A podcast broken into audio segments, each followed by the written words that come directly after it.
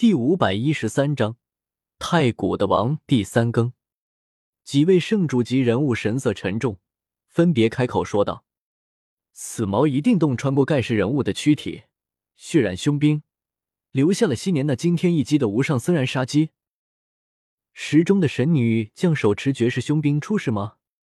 当想到这个问题，很多人都颤抖了起来，无尽的恐惧笼罩心头，人们颤抖着倒退而去。近乎腐朽的毛峰，到底浸染过何等存在的鲜血？无尽岁月过去了，还有这样让人战栗的杀意？这是什么源？银灿灿，像是星辉，又像是月华。一些老辈人物都惊讶：谢出来了，一个神女，果然内蕴有一个神女。很多人都震惊不已。太古的王，一定是太古的王。圣地的太上长老们都震惊了，在如月华汇成的晶莹原石中，有一张吹弹欲破的俏脸，非常的详静，仿若在熟睡，一动不动。紫色的发丝柔顺而又光亮，挡住了半张仙颜，但难掩其惊世美貌。她的皮肤分外的晶莹与白皙，像是以阳之玉刻成，不似是血肉之躯。给人以很梦幻的感觉，让人以为这是上天的杰作，而非血肉生成。所有人都惊呆了，确定这不是幻觉，真的切出来了神女，如星辰锤炼成的奇异原种，散发出的神圣力量冲淡了血色毛峰的杀气，让人感觉到一种舒泰的气机。这是真的吗？我怎么感觉如此的虚幻？一个鲜活的少女，一个太古的王，绝对是太古的王，因为在那个时代，与人族一模一样的生灵几乎没有，但有者必是王族。太初的时代，一旦出现人的模样，都必定已经成了王族。众人注意到，这张绝世仙颜年纪不会很大，甚至看起来还有些年轻，不会超过二十岁。是他手持绝世战矛，击杀过不可想象的无上存在吗？一旦想到这个问题，众人心中就是一哆嗦。少女看似祥和安静，但不一定是她的真实年龄与状态，也许会是绝代的王。轰！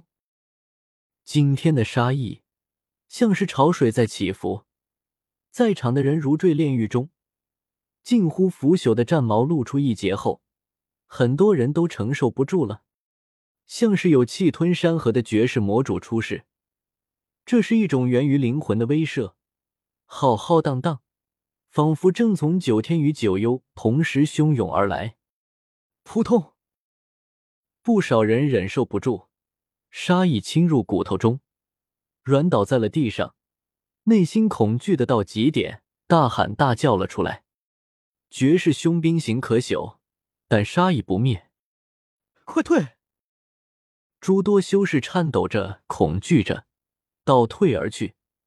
许多老辈人物都发毛，汗毛倒竖。在场所有人都有些傻眼了，就连许多圣主级的人物都忍不住心底悸动，想要退后。唯独叶天秀一动不动，手中的龙纹黑金剑依旧切着，丝毫没有被太初的气息影响。天啊！这家伙也太大胆了！圣主都后退了，他竟然视若无睹。这真的才是男人啊！不少其他圣地的圣女都忍不住被俘获了芳心。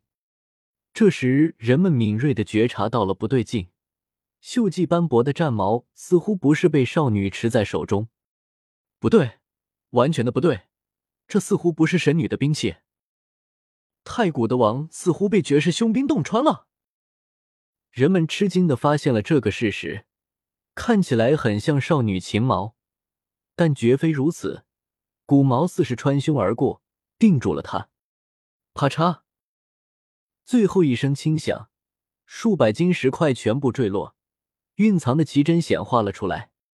这是一块接近两米高的奇缘，它悬在半空中，并不沉坠，拥有神元一样的特性。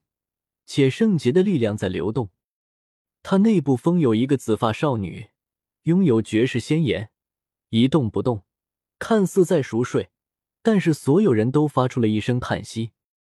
一把绝世神矛穿过奇缘，露出一截毛锋，定住了少女，洞穿了她的心脏部位。任谁也没有想到会是这样一个结果，一个太古的王被人这样击杀了，实在让人感觉震惊。太古的王到底有多么强大，人们难以知晓。有人猜测堪与大地并论，天上地下无敌。时间太久远，纵然是诸圣地也不可能与太古的种族大战，因为中间隔绝了一个时代，有一片真空期。他们的实力究竟如何？到底达到了何等骇人听闻的程度？没有人能够说清，谁也无法回归太古时代去考证。可让天地站立的太古的王，到底为何被洞穿？天上地下无敌的存在，为什么会被绝世凶兵定死了？连赤龙道人、大夏皇朝的那些大人物都怔怔出神，很是吃惊。众人心中惊骇，远远的观望，不然无法忍受那种杀意。毛峰森然射人，压迫而来，每一个人都机遇伏倒在地。呜！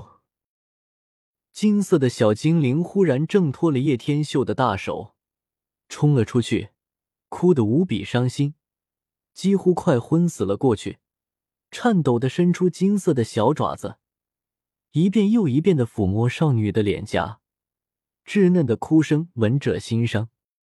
他似乎在重复一个音节，那是属于太古的语音，没有人能够听懂。但人们猜测，可能是那个少女的名字。金色的小精灵大哭不止，一遍又一遍的喃喃着那个名字，泪水长流。本章完。